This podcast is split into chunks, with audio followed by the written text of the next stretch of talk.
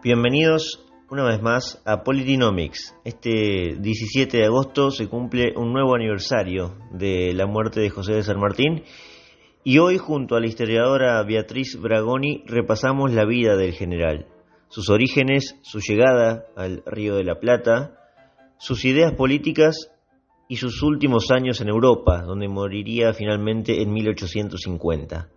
Beatriz es eh, graduada por la Universidad Nacional de Cuyo, es doctora en Historia por la Universidad de Buenos Aires, es profesora, también investigadora del CONICET, y escribió dos eh, libros donde repasan la vida de lleno y, sin escapar ningún detalle de José de San Martín.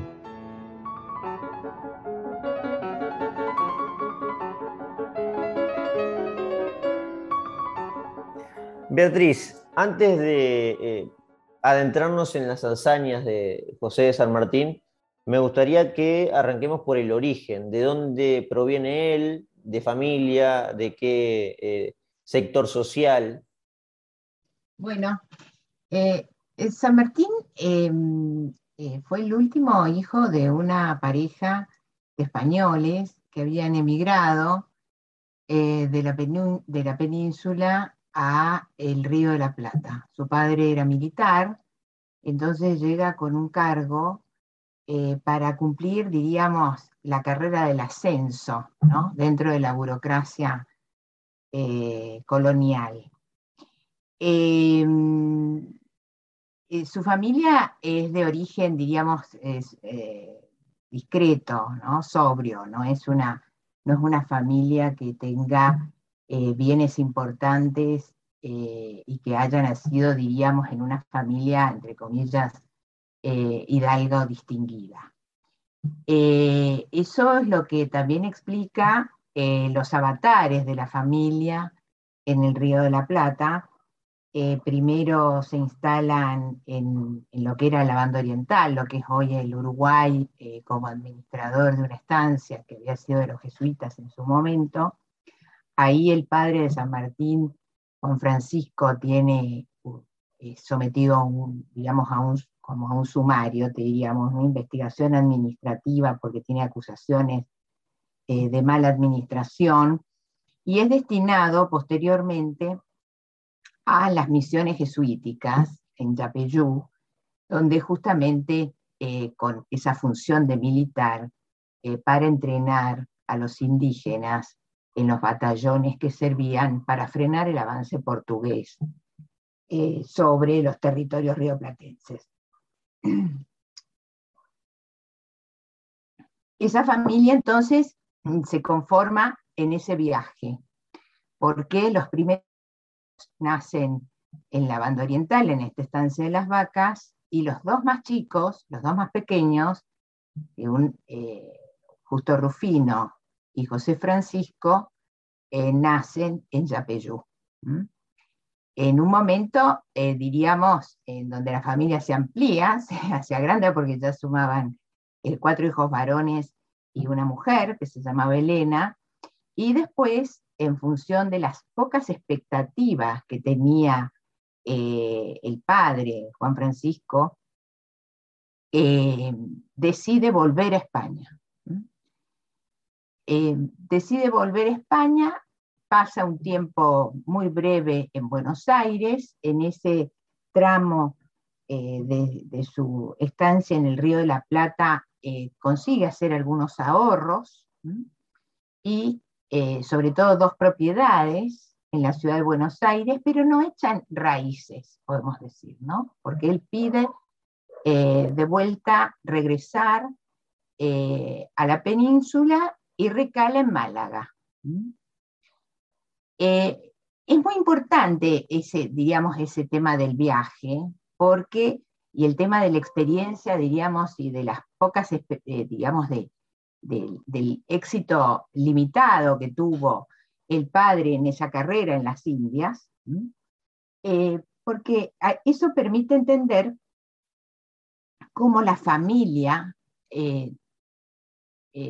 realiza inversiones importantes para que sus hijos sigan la carrera militar, los cuatro siguen la carrera militar, y ahí eh, el padre de San Martín hace una inversión fuerte para evitar que le pasaran a sus hijos lo que le había pasado a él, que es tener límites en el ascenso. Por eso los hijos ingresan al ejército como cadetes, no como simples soldados. Y ahí se fueron, diríamos, todos los ahorros de la familia, para que los hijos pudieran hacer una carrera distinta a la que había ensayado el padre, que le había costado mucho y no había tenido el éxito que él se había imaginado que podía tener integrando el ejército real. Es así entonces que San Martín, eh, de muy chiquito, ingresa al regimiento de Murcia y empieza a hacer su carrera militar en ese ámbito, en un momento de enormes cambios en Europa, eh, de enormes eh, zozobras para los militares también, porque España está envuelta en múltiples guerras, y es esas, digamos, esos flujos de guerra que llevan a San Martín a diferentes destinos. Y en medio de esos destinos se produce la invasión napoleónica a la península, en donde, eh, aparte de hacer una carrera militar, empieza un proceso de politización, podríamos decir, ¿no? de toma de posiciones políticas en torno a lo que vivía España, que era una crisis dramática, porque eh, la invasión napoleónica coincide con la decapitación, ¿no es cierto?, de la monarquía española.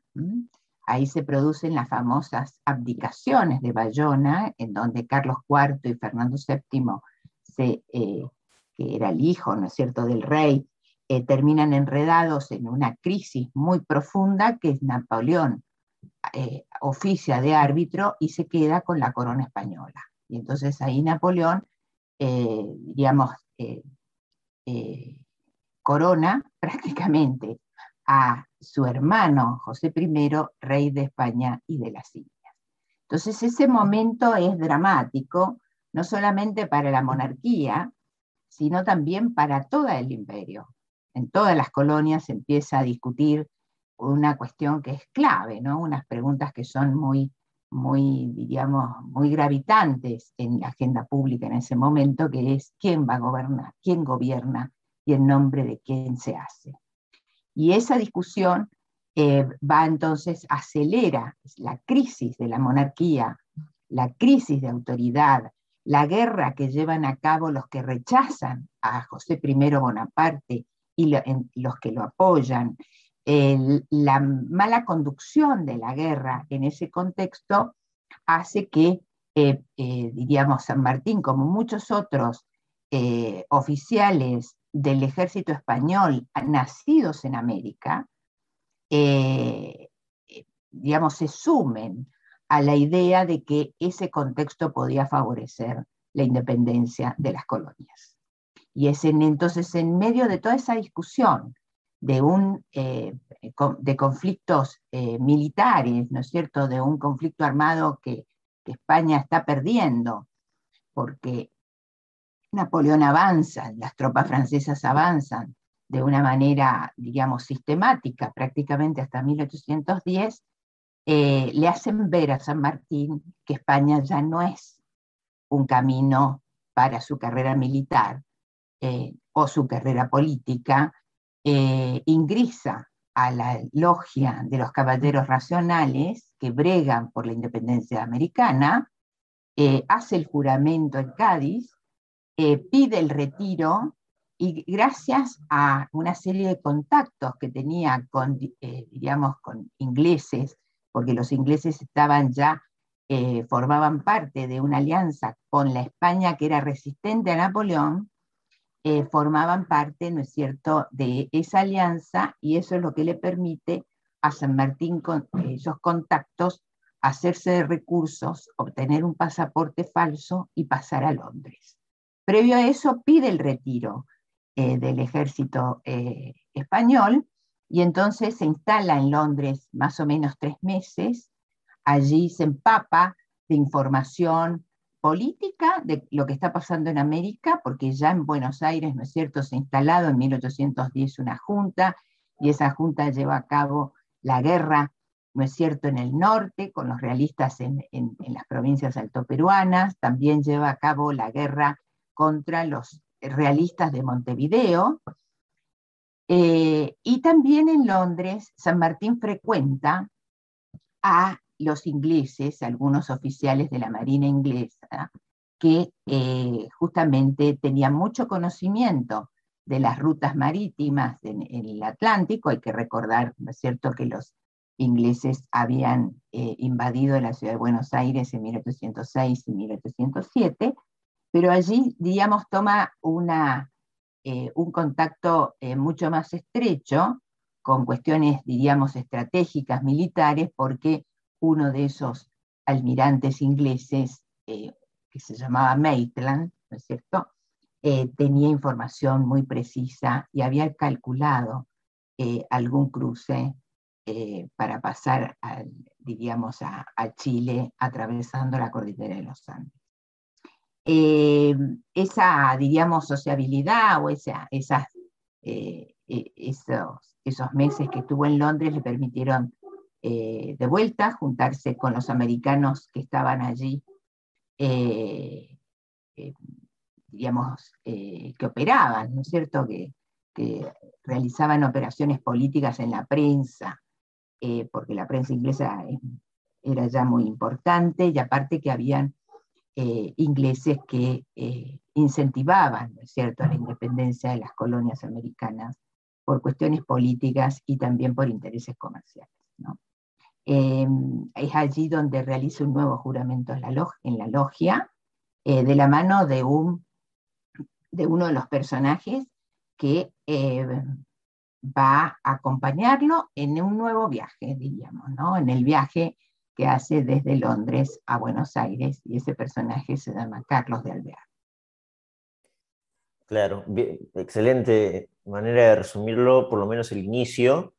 A ver, para, seguir la línea cronológica, después te quiero preguntar quizás algunas cosas sobre la cabeza de San Martín, por supuesto, porque él también pensaba políticamente y fue muy utilizado posteriormente, además, su personaje, y creo que hasta hoy eh, eh, le sucede, lamentablemente, pero en febrero de 1812 desembarca, ¿no? Como vos decías, con, con Alvear como personaje más importante. Nosotros hace poco, eh, Beatriz, hablamos sobre la Revolución de Mayo con un historiador Emilio Campo, y, les recuerdo a los que están escuchando que ese capítulo está en la lista del archivo de Politinomics, donde hay una serie de, críticas a San Martín, ¿no? Como sabrás, Beatriz, se han dividido en Argentina muchísimos quienes son sanmartinianos y quienes son anti-sanmartinianos, todo un movimiento es, aunque de estos segundos hay, hay muchos menos. Este, esta relación de San Martín con los ingleses hace suponer a algunos historiadores que era una especie de espía británico. No quiero que vayamos directo a esa, a esa cuestión o a esa idea, porque, bueno, embarraría lo que queremos hacer hoy. Pero repasando más o menos la vida de San Martín, comienza su eh, desembarco y su historia política y militar en febrero de 1812. Es así, ¿no? ¿En el Río de la Plata? Exacto. Sí, claro bueno, él llega en marzo, ¿no? Marzo. Y presenta sus credenciales, diríamos, su foja de servicios al triunvirato, y el triunvirato eh, está, digamos, como tiene esos frentes de guerra, eh, y uno muy próximo, que es el que justamente los ataques desde Montevideo que están asolando y azotando las, eh, los ríos interiores, ¿no? Paraná y todos eso, los pueblos de los pueblos eh, del río Paraná y también los del Uruguay. Entonces, eh, el triunvirato primero sospecha, ¿no? ¿no? le tiene mucha confianza porque cree como los que los, no le tiene confianza porque cree que puede estar jugando a favor de los realistas, ¿no? de los, con los que justamente estaban haciendo la guerra. Entonces, en eso ayuda mucho Alvear, ¿no es cierto? Que tenía mucho más, mucha más llegada a los hombres del triunvirato, y, tampoco los, los, hombres del triunvirato tenían mucho para elegir, porque uno de los problemas que tenían los ejércitos revolucionarios es que no tenían militares profesionales, ¿no? Para llevar a cabo ese trajín de organizar regimientos, de adoctrinar, de entrenar en armas, de, tácticas, etcétera, etcétera.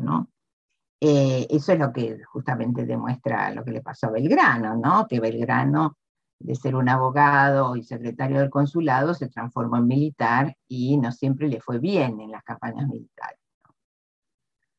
Eh, por eso es un héroe más modesto al lado de San Martín, que es un militar, digamos, que tiene, cosechó eh, éxitos en el campo de batalla, eh, algunos éxitos políticos importantes y otros no tanto. Em, así que, bueno, en relación a lo que vos decís, este tema de la, del vínculo con, los ingleses, en realidad, eh, la, de qué manera eh, es, posible entender esas vinculaciones, no en clave conspirativa, ¿no? no que es un títere de un factor de poder externo. Eh, yo en general desconfío mucho de las interpretaciones que piensan que las personas son simples títeres de otro, ¿no? Eh, de cualquier... Lo que trato de entender es cómo funcionan esos actores políticos en ese contexto y para eso sirve tomar distancia y no tomar partido. Esto es lo que vamos a ver. En general, los que enseñamos historia o los que somos historiadores tratamos de hacer entender en términos, diríamos, en pensar históricamente y no trasladar problemas del, del presente o discusiones del presente al pasado. Y en este sentido, digamos, haciendo ese, ese, recaudo, que es justamente lo que hace un historiador o una historiadora, controlar el anacronismo, ¿no? Porque si no controlas el anacronismo, entonces el pasado se convierte en lo que vos querés que sea. Eh, entonces hay que tomarse en serio la voz y los comportamientos de los actores y entender, tratar de entender e interpretar por qué actuaron como actuaron y qué pensaron. Pensando en estos términos, diríamos, teniendo en cuenta estas reglas básicas del oficio de un historiador, eh, que es justamente evitar y controlar el anacronismo y sus propias tentaciones, entonces, ¿qué tenemos que decir en frente a esto? Eh, evidentemente, eh, Gran Bretaña era un actor relevante del mundo internacional de la época. Eso es innegable.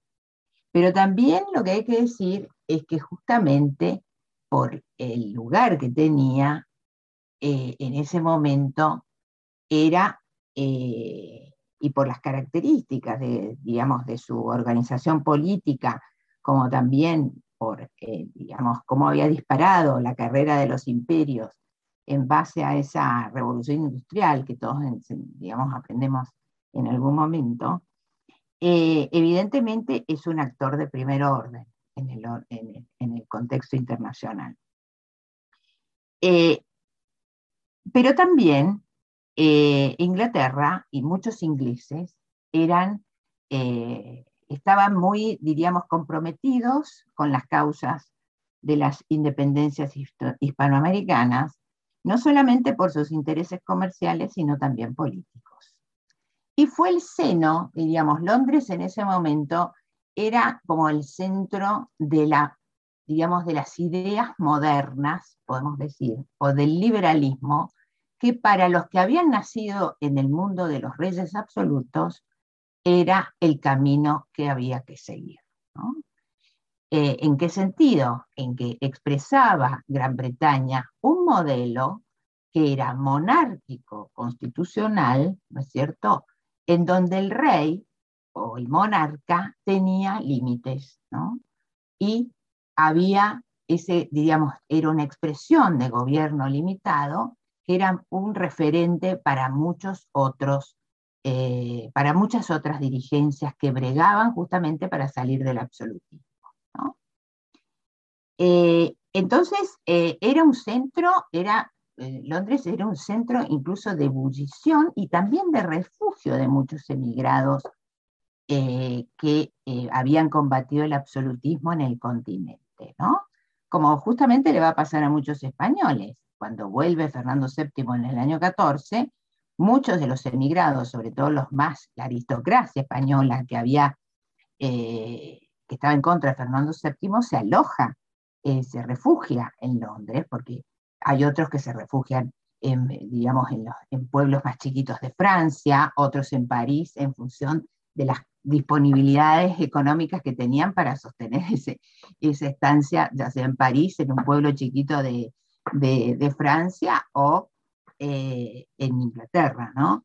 Entonces, eh, eh, ese, ese, tema hay que tenerlo en cuenta. Por otra parte, lo que, en la relación de San Martín con, con los británicos, él tuvo muchos amigos y valoró mucho la amistad de funcionarios y de comodoros, tiene correspondencia con los, el comodoro Bowles, por ejemplo, con quien hace alguna amistad importante, eh, porque San Martín era un tipo que estaba convencido de que el libre comercio y que el monopolio español no era, el monopolio comercial español no era la vía de crecimiento, diríamos en términos modernos, para la América libre.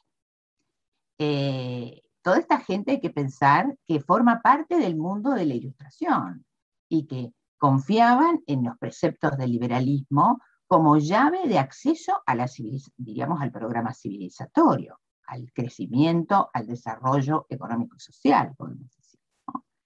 Eh, entonces, eh, San Martín fue partidario del libre comercio, por eso apenas se produce, ¿no es cierto?, el éxito de Chacabuco y, O'Higgins se convierte en director supremo del Estado chileno, se abre el libre comercio.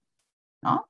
Eh, es algo que eh, eh, va de suyo, digamos, la independencia va acompañada de la libertad de comercio, pero en función de que no para favorecer, no, no porque favorece a los ingleses o porque son un títere de los ingleses o de los norteamericanos, sino porque ellos se quieren enlazar a lo que es diríamos, la modernización de la vida económica y social y cultural. ¿no? Entonces, esto eh, eh, es importante tenerlo en cuenta. Incluso cuando San Martín negocia con los virreyes, cuando está haciendo la campaña al Perú y tiene negociaciones con los virreyes peruanos, tanto Pezuela como La Serna, también está, ingresa ahí eh, en la agenda el libre comercio, porque justamente consideran que, porque ¿Por qué optan por el libre comercio? Porque están en contra del monopolio comercial que ejercía España y los comerciantes monopolistas hispanoamericanos. Entonces, en ese contexto, no porque son funcionales al poder inglés, ¿no? no porque son espías o porque son, diríamos, eh, eh, son eh, instrumentos de los poderes imperiales. Entonces, eh, eso eh, me parece que es un tema interesante a tener en cuenta para poner, diríamos, eh, para tratar de entender mejor por qué eran partidarios del libre comercio. Eran partidarios del libre comercio porque era la llave de acceso al, al programa civilizatorio. Y el programa civilizatorio para ellos suponía crecimiento económico, aumento, digamos, el mejoramiento del bienestar y sobre todo eh, eh, combatir el analfabetismo, ¿no? Por eso eran grandes promotores de la cultura y de la educación. Bueno, avanzando en la vida de San Martín, em, quiero tocar ese tema de las ideas porque hemos recibido un San Martín para, bueno, de quienes han ido a la escuela y demás, y en general, digamos, es como algo ya cultural, San Martín parece ser que era un hombre republicano democrático, eh, como una especie de revolucionario que se lo asimila a alguno de esta época. Comparto completamente lo que es, el anacronismo, yo creo que es un veneno incluso el anacronismo, pero bueno, es, muy difícil ¿no? no caer para, para, quienes, los historiadores que incluso lo, lo, lo, critican, caen porque indefectiblemente los ojos los tenemos en el presente, ¿no? un poquito siempre hay lamentablemente, pero está bien lo que vos marcas. Pero volviendo al tema de San Martín, Hemos recibido de parte también de, Bartolomé Mitre, un San Martín revolucionario en el sentido de, la revolución como se la entiende hoy, y republicano democrático también como se la entiende hoy. ¿Puede ser que esto no haya sido exactamente así, Beatriz? Bueno, San Martín sí era un, eh, digamos, eh, em, era un revolucionario que tenía un concepto de revolución moderada. Él era un revolucionario porque quería cambiar justamente el, régimen y sobre todo constituir un gobierno libre. sustituir una, digamos, un territorio que había estado gobernado por, una, por la metrópoli, ¿no es cierto?, en el marco de una monarquía, eh, con sede en Europa, por el autogobierno y para él el autogobierno tenía que tener una base constitucional. ¿Para qué? Para justamente delimitar derechos, obligaciones, atribuciones, es decir, la relación entre el gobierno y los gobernados. En ese sentido, es un revolucionario porque quiere un cambio de régimen. Y pregó para ello, ¿no es cierto? Eh, fue uno de los principales promotores de la reunión del Congreso en Tucumán. Eh, ¿Por qué? Porque para, para, él la independencia era eh, un punto de partida para poder hacer la campaña a Chile. No se podía hacer la guerra contra los realistas, sino, eh, digamos, en términos de desigualdades de estatus jurídico. Una cosa es hacer la guerra como nación soberana y otra cosa es hacer la guerra como un rebelde que te eh, frente a una autoridad instituida. Esa es la clave. Por eso primero independencia y después se hace la campaña, digamos, se avanza con la campaña Chile. Eh, ese concepto de revolución moderada tiene que ver con una experiencia que él tiene y con un momento de las revoluciones en el mundo.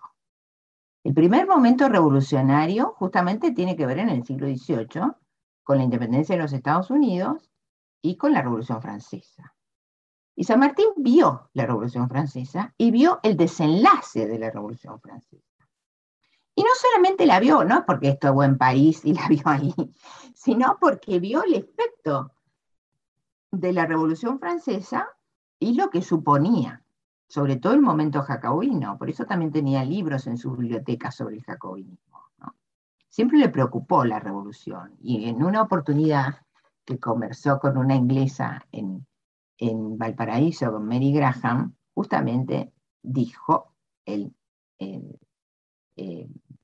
la conversación manifestó que el punto de partida del mundo contemporáneo estaba en la Revolución Francesa, que había sido la gran fabricadora del mundo que vivían. Entonces, como él vive el momento, eh, diríamos, los efectos de la revolución y vive el resultado, digamos, las diferentes etapas de la Revolución Francesa y vive la, la, Revolución Española, la revolución en España, lo que supuso para España no solamente la invasión de los franceses, sino todo el proceso institucional de convocatoria a cortes, de división de la opinión pública, de la lucha entre los, entre los que querían la constitución liberal y los absolutistas, etc. Entonces, él tiene una idea de una revolución moderada. Lo que él quiere evitar son los excesos, los excesos sociales, ¿Qué quiere decir con eso? Lo que él busca es un cambio en el régimen político, pero que el orden social es fundamental. Perdón. Eh, es por eso entonces que él, eso es lo que explica la preferencia de San Martín por la monarquía constitucional y no la república. Él, eh, en el momento justamente eh, cuando, cuando tiene posibilidades de, incidir en la agenda pública y de fundar gobierno, que es cuando llega a Lima y se convierte en protector de, los pueblos libres peruanos, él promueve la monarquía constitucional como la forma más adecuada para gobernar América.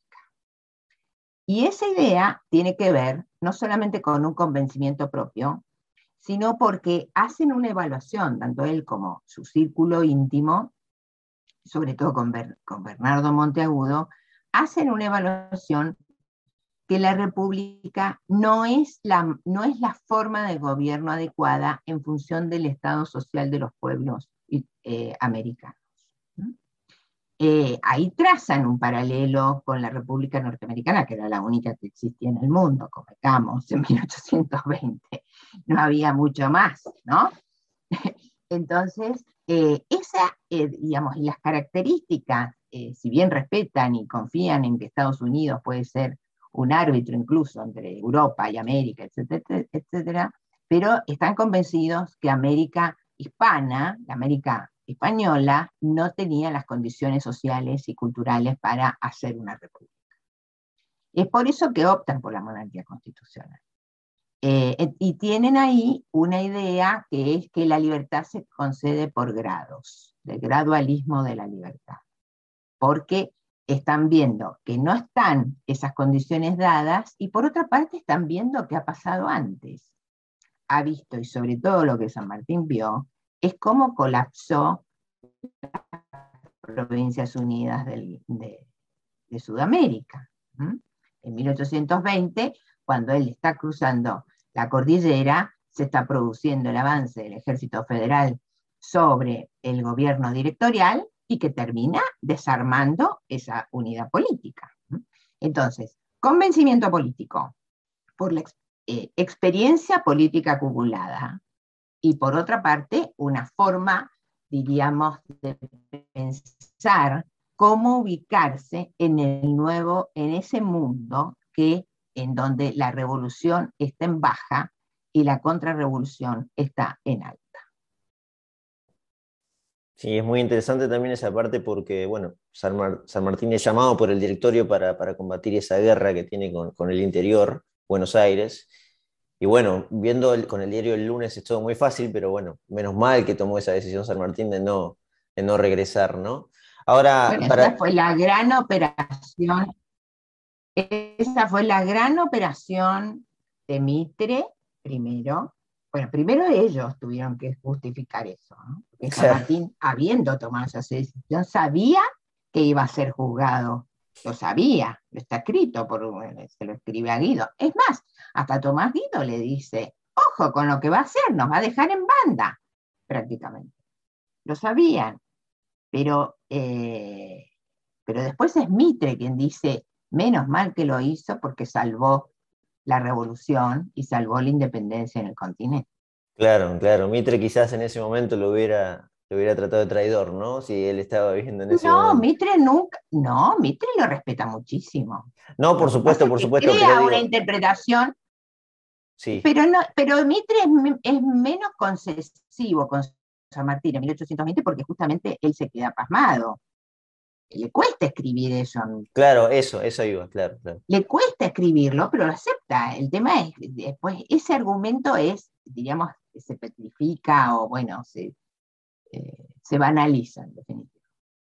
Pero bueno, Pierde densidad histórica, se banaliza. Quería cerrar precisamente con bueno, la parte final de su vida, que, bueno, las últimas décadas casi, porque él, vive mucho más, pero no puede regresar a Buenos Aires. Hay un periodo todavía tumultuoso y, bueno, después fallece, ¿no? Pero eh, ¿Por qué exactamente, para, ir finalizando, por qué no puede regresar, eh, habiendo pasado tantos años, ¿no? Todavía para el resto de su vida, ¿no?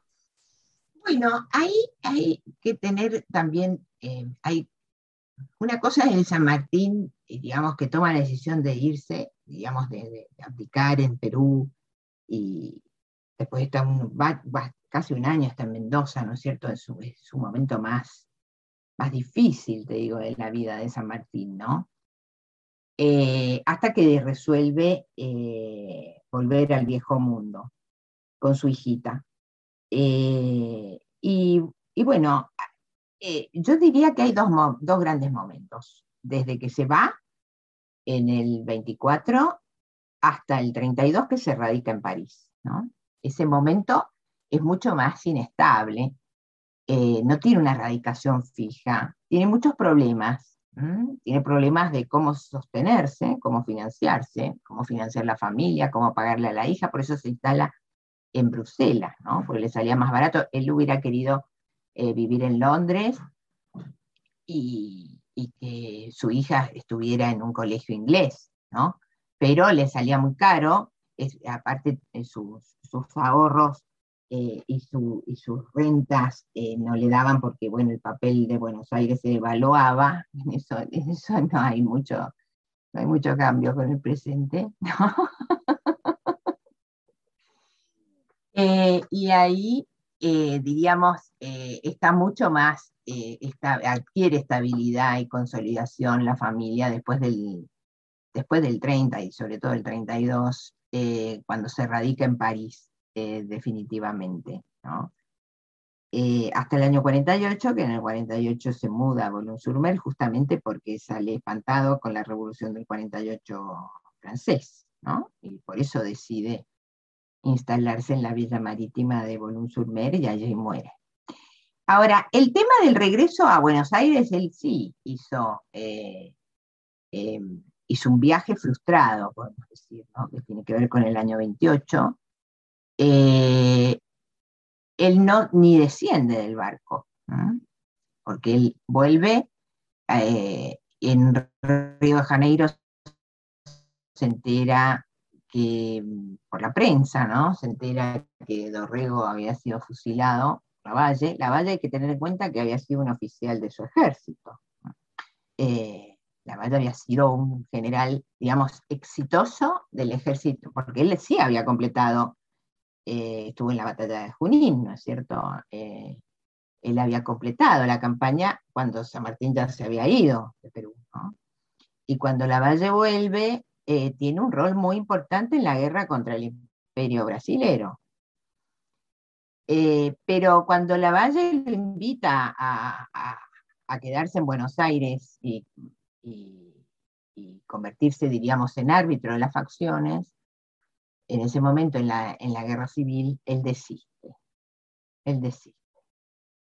Eh, en esos momentos también aprovecha, toma decisiones importantes, porque arregla, eh, arregla diríamos, cuestiones familiares o patrimoniales porque es ahí, frente a la severísima crisis eh, económica, que resuelve vender la propiedad que había quedado en Mendoza, él la llamaba Tebaida, porque ya no le, eh, no le representa beneficios y entonces la termina de, un poder sobre todo a uno de sus apoderados para que la vendan y entonces él, se desembaraza de los bienes que tenía ya, ¿no?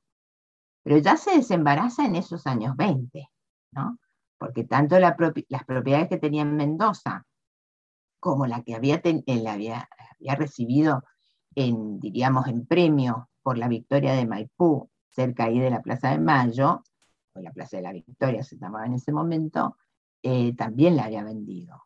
Entonces eso también, digamos, son, son señales que manda de que no quiere permanecer en el territorio patrio. ¿Está claro? Eh, eh, él eh, tiene expectativas, sabe que no es fácil y por otra parte hay muchas heridas en ese momento, ¿no? Muchas heridas, no solamente la del 20, sino también de su, de su digamos, su desempeño en Perú, que ha sido, eh, digamos, todos festejan la independencia, pero el tema del monarquismo pesó eh, de una manera particular. Excelente, Beatriz, muy interesante. muchas gracias por esta entrevista. Te mandamos un gran abrazo. Bueno, listo. Gracias. Chao.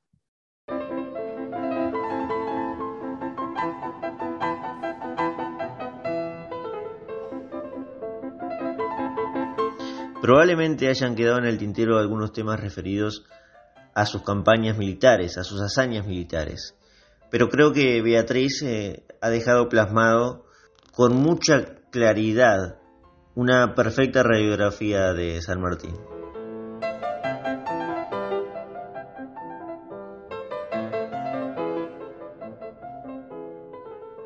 Si les gustó este episodio y si disfrutan de Politinomics, los invito a que se suscriban en Spotify, Anchor, Google Podcast, Apple Podcast o la plataforma de audio que más les guste. Nos estamos encontrando nuevamente en otro capítulo de Politinomics. Muchas gracias.